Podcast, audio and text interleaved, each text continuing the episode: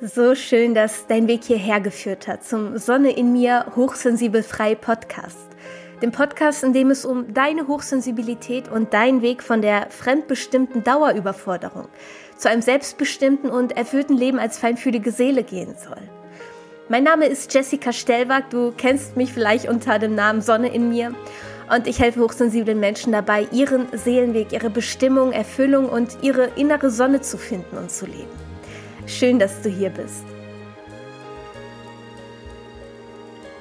Du musst studieren, eine Ausbildung machen. Spätestens mit 30 solltest du geheiratet haben, zwei Kinder haben, ein Haus mit Garten besitzen, diese und jene Position im Beruf haben, Mutter und Vater stolz machen. Zum Glück wird unsere Gesellschaft in vielerlei Hinsicht immer toleranter.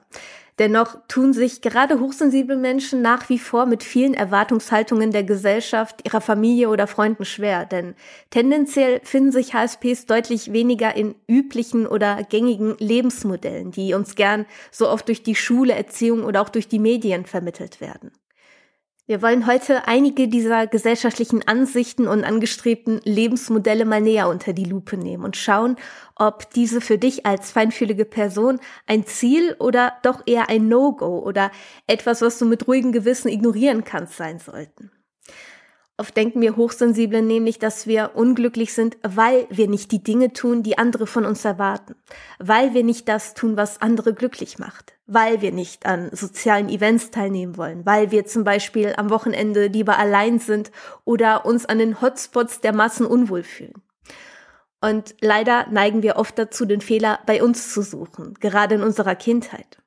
Ich kann mich zum Beispiel noch sehr genau daran erinnern, wie ich bereits als Kind auf Familienfeiern oder wenn wir Besuch da hatten, entweder ausgebüxt bin und mich im Getreidefeld an unserem damaligen Haus versteckt habe, mich in meinem Zimmer weint eingeschlossen habe oder in die Hundehütte unseres damaligen Hundes versteckte, wenn mir mal wieder alles zu viel wurde. Und manchmal kam es auch dazu, dass zu viele Menschen, Energien, Gespräche, Erwartungshaltungen, Gerüche und Lichter, ja, dass die so viel wurden, dass ich so nervös und quengelig wurde, dass entweder meine Mutter mich die ganze Zeit verzweifelt beruhigen musste oder ich einfach das Gefühl hatte, ich würde die ganze Veranstaltung gerade stören oder die Stimmung einfach kaputt machen.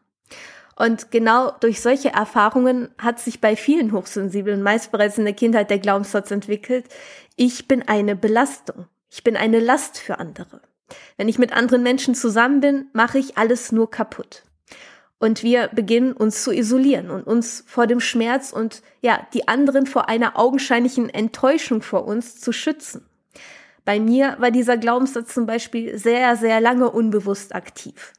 Meine größte Angst war es immer, durch diese Kindheitserfahrungen andere zu enttäuschen, auf Veranstaltungen oder Menschenansammlungen wieder die Kontrolle über meine Gefühle, über mein Fühlen zu verlieren, weil die Reize zu viel werden und ja, so die Angst hatte aufzufallen oder für andere hierdurch zur Belastung zu werden. Doch die Wahrheit ist, dass wir diese Unzufriedenheit fühlen, weil wir aufgrund dieser Stigmatisierungen begonnen haben, uns selbst abzulehnen weil es als normal gilt, regelmäßig an sozialen Events teilzunehmen, auch wenn die Menschen dort überhaupt nicht der eigenen Energie entsprechen, selbst wenn es die eigene Familie ist. Die Folge davon? Schuld- und Schamgefühle haben sich hierdurch gebildet, die uns immer wieder in eine Isolation und in ein Überleben bringen. Denn Scham und Schuld sind mit die am niedrigsten schwingenden Emotionen. Sprich, entspricht unser Lebensgefühl gerade Scham oder Schuld, sind wir automatisch in einer Opferhaltung, im Überlebensmodus, der von Mangel, Trennung und Machtlosigkeit geprägt ist. Und da wären wir auch bereits bei der ersten gesellschaftlichen Ansicht, die du als feinfühlige Person gerne ignorieren darfst. Jeder muss Dinge tun, die einem nicht gefallen. Leider ist es für viele normal geworden, Dinge zu tun, wie zum Beispiel das Besuchen sozialer Events, kräftezehrende Jobs oder ständige Gefallen etc., die sie eigentlich gar nicht wollen, um einem gewissen Status entsprechen zu können oder um Erwartungen anderer zu erfüllen. Egal, ob es sich um Verwandtenbesuche, ständige Gefallen für deinen Arbeitgeber oder dass du ständig für bestimmte Personen erreichbar sein musst, handelt. Du musst rein gar nichts. Auch wenn wir manchmal so sehr in unserem Verstand und unseren Schuldgefühlen gefangen sind, dass wir das Gefühl haben, wir würden den Boden unter den Füßen verlieren, wenn wir bestimmte Erwartungen anderer nicht mehr erfüllen. Das täuscht. Wie Gotthold Lessing auch so schön sagte, kein Mensch muss müssen. Man ist niemanden in der Welt etwas schuldig als sich selber. Die Frage ist also eher, wie kann ich mich von diesen Schuldgefühlen lösen? Die Antwort ist ein Begriff, den du sicherlich schon sehr, sehr oft gehört hast. Selbstliebe. Denn dass wir es anderen immer wieder recht machen, anderen gefallen wollen, ist letztendlich ein unbewusster Akt, anderen und vor allem uns selbst unseren Wert zu beweisen. Nämlich den Selbstwert, den wir in unserer Kindheit nicht erleben durften. Denn dies ist unsere Art und Weise zu beweisen, dass wir wertvoll sind, dass wir gute Menschen sind, weil uns einfach dieses Urvertrauen in uns fehlt und unser Selbstwertgefühl in unserer Kindheit nicht ausreichend gefördert wurde. Beginne also deine Bedürfnisse vor denen der anderen zu sehen, denn du bist ein genauso wertvoller Mensch mit Wünschen und Bedürfnissen, der gesehen werden will, wie die Menschen, denen du dich immer wieder aufopferst. Und Nächstenliebe basiert auf deiner Selbstliebe. Stärkst du also dein Selbstwertgefühl und beginnst liebevoller und achtsamer mit dir zu werden, steigt auch deine Schwingung, womit du wiederum heraus aus dem Schuldgefühl kommst, welches dich immer wieder dazu bringt, dich nach anderen zu richten und in einer machtlosen Position zu verharren. Ein weiterer zugegebenermaßen etwas zugespitzter gesellschaftlicher Zwang. Du musst heiraten. Und versteh mich nicht falsch, ich möchte hier keine Lebensvorstellungen an den Pranger stellen oder verurteilen, solange es bewusst aus einem freien Willen heraus und mit gutem Gewissen getan wird. Und die Rede ist nicht von der Vorstellung, ein Leben lang mit einem Menschen zusammen zu sein, sondern von dem gesetzlichen Rahmen der Ehe. Man kann jedoch öfters beobachten, dass viele Hochsensible bewusst oder unbewusst die Idee der Heirat ablehnen, da sie spüren, dass dies weniger mit einem Beweis für wahre Liebe als mit einer Institution zu tun hat. Meist wollen wir uns mit der Heirat künstliche Sicherheit durch die Unterstützung des Gesetzes schaffen, was jedoch eine Illusion ist, da Liebe nicht sicher ist. Liebe ist frei. Und es gibt wohl keine größere Liebeserklärung, als sich jeden Tag erneut freiwillig für einen Menschen zu entscheiden, oder? Osho hat es übrigens noch mal etwas provokanter ausgedrückt. Die Ehe ist ein Weg, Schwierigkeiten zu vermeiden. Aber wenn du Schwierigkeiten und Herausforderungen vermeidest, vermeidest du Wachstum. Verheiratete wachsen nicht, Liebende wachsen, denn sie müssen sich in jedem Moment der Herausforderung stellen und das ohne jede Sicherheit. Sie müssen innere Prozesse vollziehen. Wenn du dich sicher fühlst, brauchst du dich um innere Prozesse nicht zu kümmern. Die Gesellschaft kümmert sich um dich. Die Ehe ist eine formale Angelegenheit, eine legale Verpflichtung. Liebe kommt aus dem Herzen. Die Ehe kommt aus dem Kopf. Ich weiß, dass diese Worte viele Menschen triggern, doch natürlich müssen Ehe und Liebe nicht getrennt betrachtet werden. Das ist natürlich auch davon abhängig, was unsere Definition einer Ehe ist und was unsere Beweggründe sind. Dennoch neigen Hochsensible mehr danach, nach Herz und Intuition zu leben. Nach Herz und Intuition zu leben bedeutet wiederum ständiger Wachstum und Freiheit. Und man kann natürlich genauso mit einem Menschen gemeinsam wachsen und frei sein.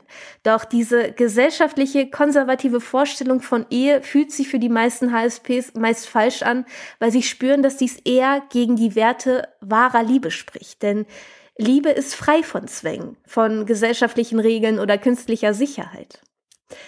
Ich hatte letztens zum Beispiel eine Klientin, die sogar die Heirat mit ihrem Mann nach 15 Jahren aufgelöst hat. Und zwar nicht, weil sie sich scheiden lassen wollten, beziehungsweise sich trennen wollten, sondern weil beide gespürt haben, dass dieses vertragliche, gesetzliche in ihrer Beziehung sich einfach falsch und einengend angefühlt hat.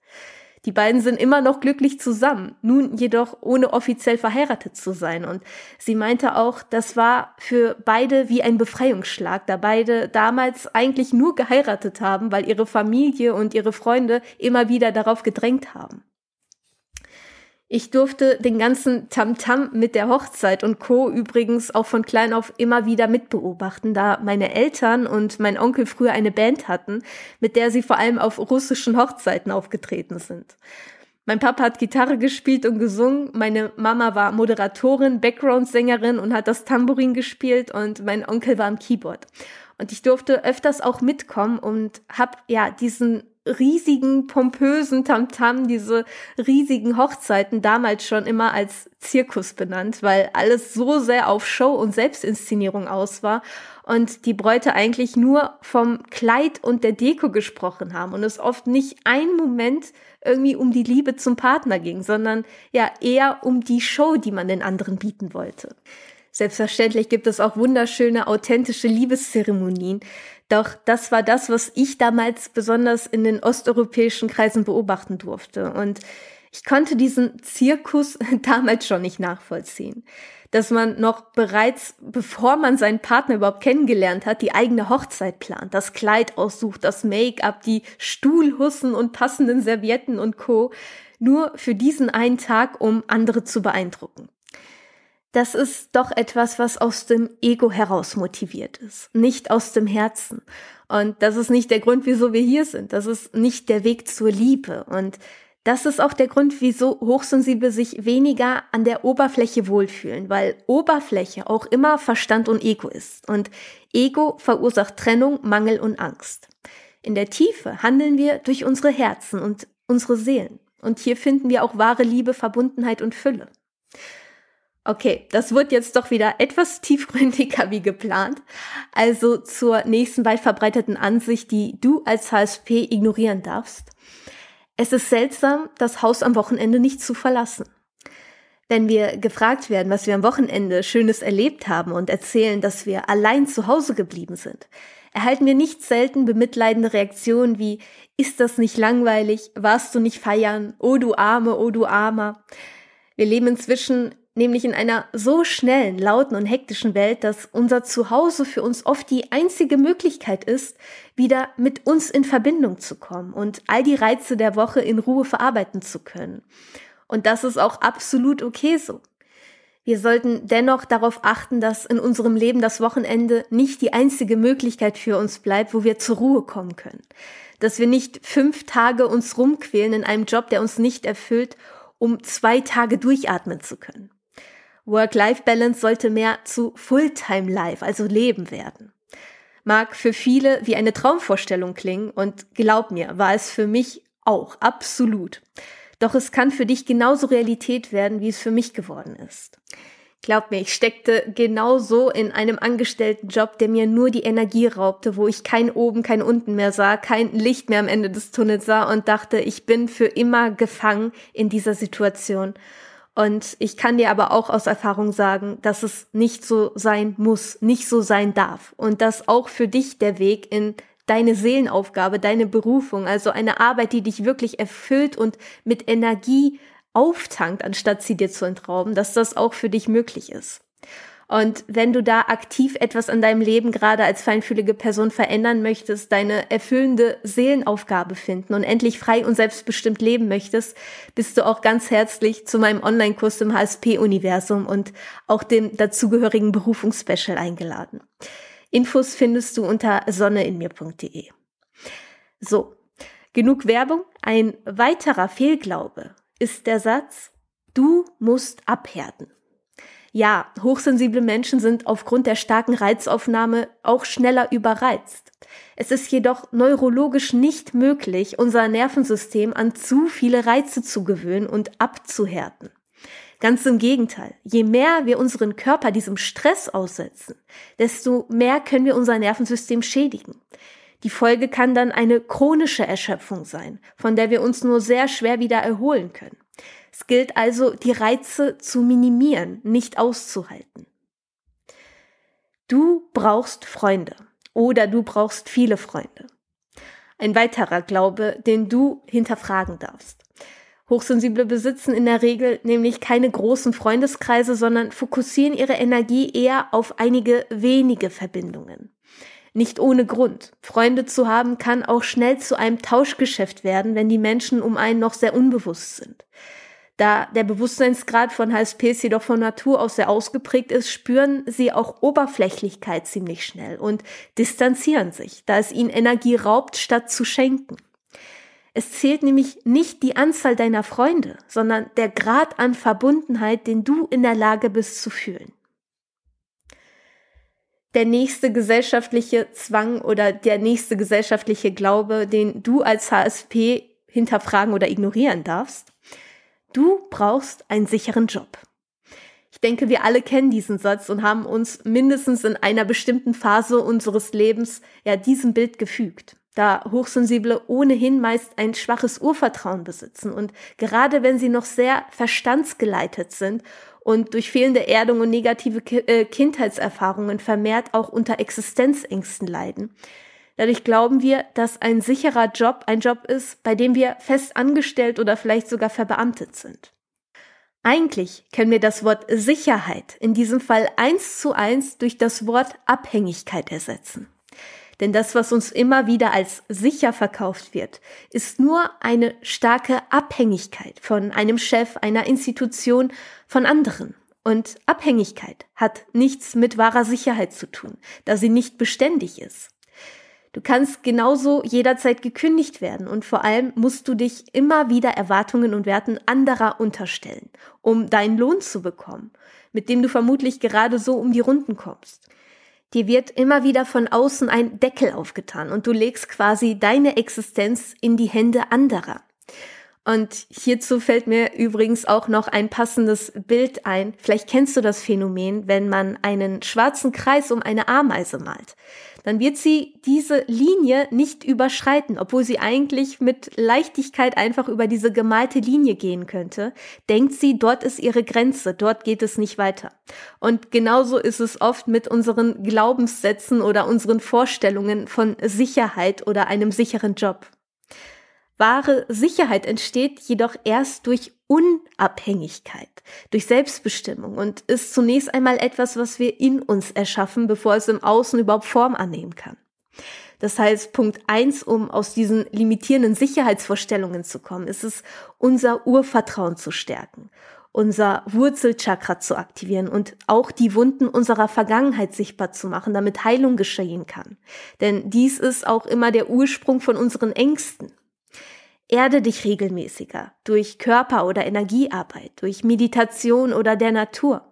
Denn nichts schenkt uns mehr Stabilität als ein gesunder Körper, der in Einklang mit unserer Seele und unserem Geist lebt und auch die Kraft der Erde.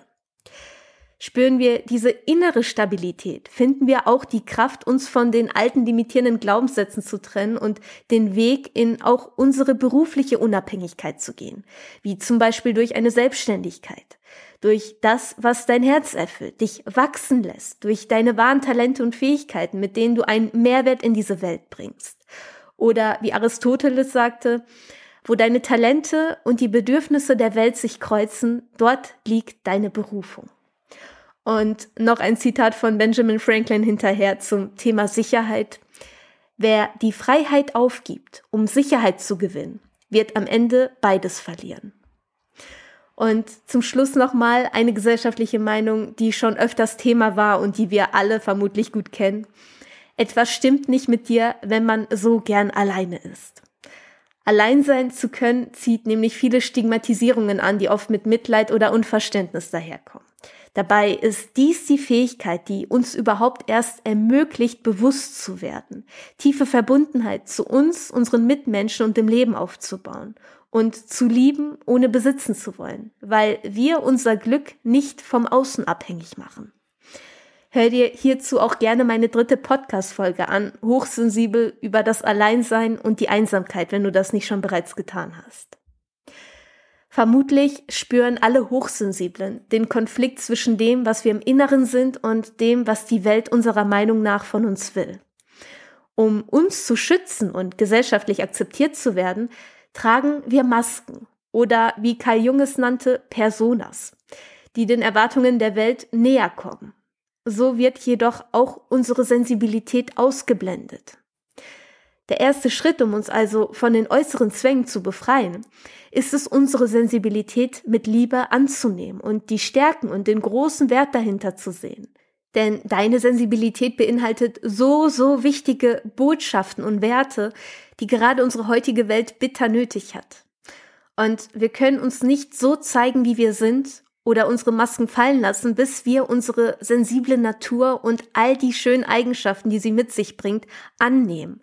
Von unserem Einfühlungsvermögen bis hin zur Wahrnehmung der kleinen Dinge, bis hin zur starken Intuition, Naturverbundenheit, Menschlichkeit und, und, und. Ein weiterer Grund, warum wir uns oft so lange nicht zu Wort melden und uns gegen bestimmte Zwänge aus dem Außen stellen, ist auch, dass wenn wir uns zu Wort melden, wir anderen Menschen ein schlechtes Gewissen bereiten könnten oder sie sich vor den Kopf gestoßen fühlen könnten.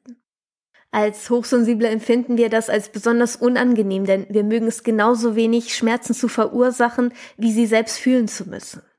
Schmerzen zu verursachen fühlt sich meist sogar noch schmerzvoller an, als dass wir selber leiden müssen.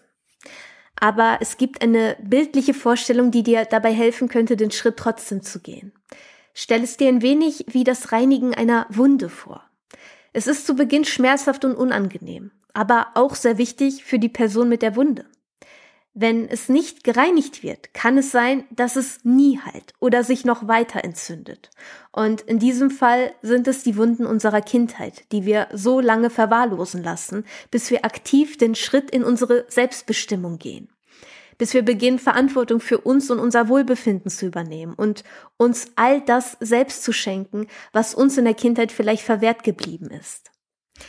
Denn jedes Bedürfnis, das du spürst, jede Grenze, die du in dir wahrnimmst und alles, was nicht in Resonanz mit deinem Herzen geht, ist deine innere Wahrheit, Signale deiner Seele, dass dies dein Weg oder eben nicht dein Weg ist. Du bist weder verrückt noch paranoid, sondern deine individuellen Wünsche sind real und wahrhaftig und wichtig. Sie besitzen alle einen Sinn und du spürst sie niemals ohne Grund. Der Weg liegt also darin, mehr hinzuhören, nicht weniger. Dieser Stimme stärker zu folgen, denn sie ist ein ganz klares Navigationssystem zu deinem Platz in dieser Welt, zu deinem persönlichen Glück, deiner Bestimmung und deinem Seelenweg. Und nur deshalb bist du hier. Ich danke dir also für alles, was du in diese Welt trägst und noch tragen wirst. Ich danke dir für deine Zeit und ich freue mich, dich auch in den kommenden Folgen hier begrüßen zu dürfen. Deine Jessica.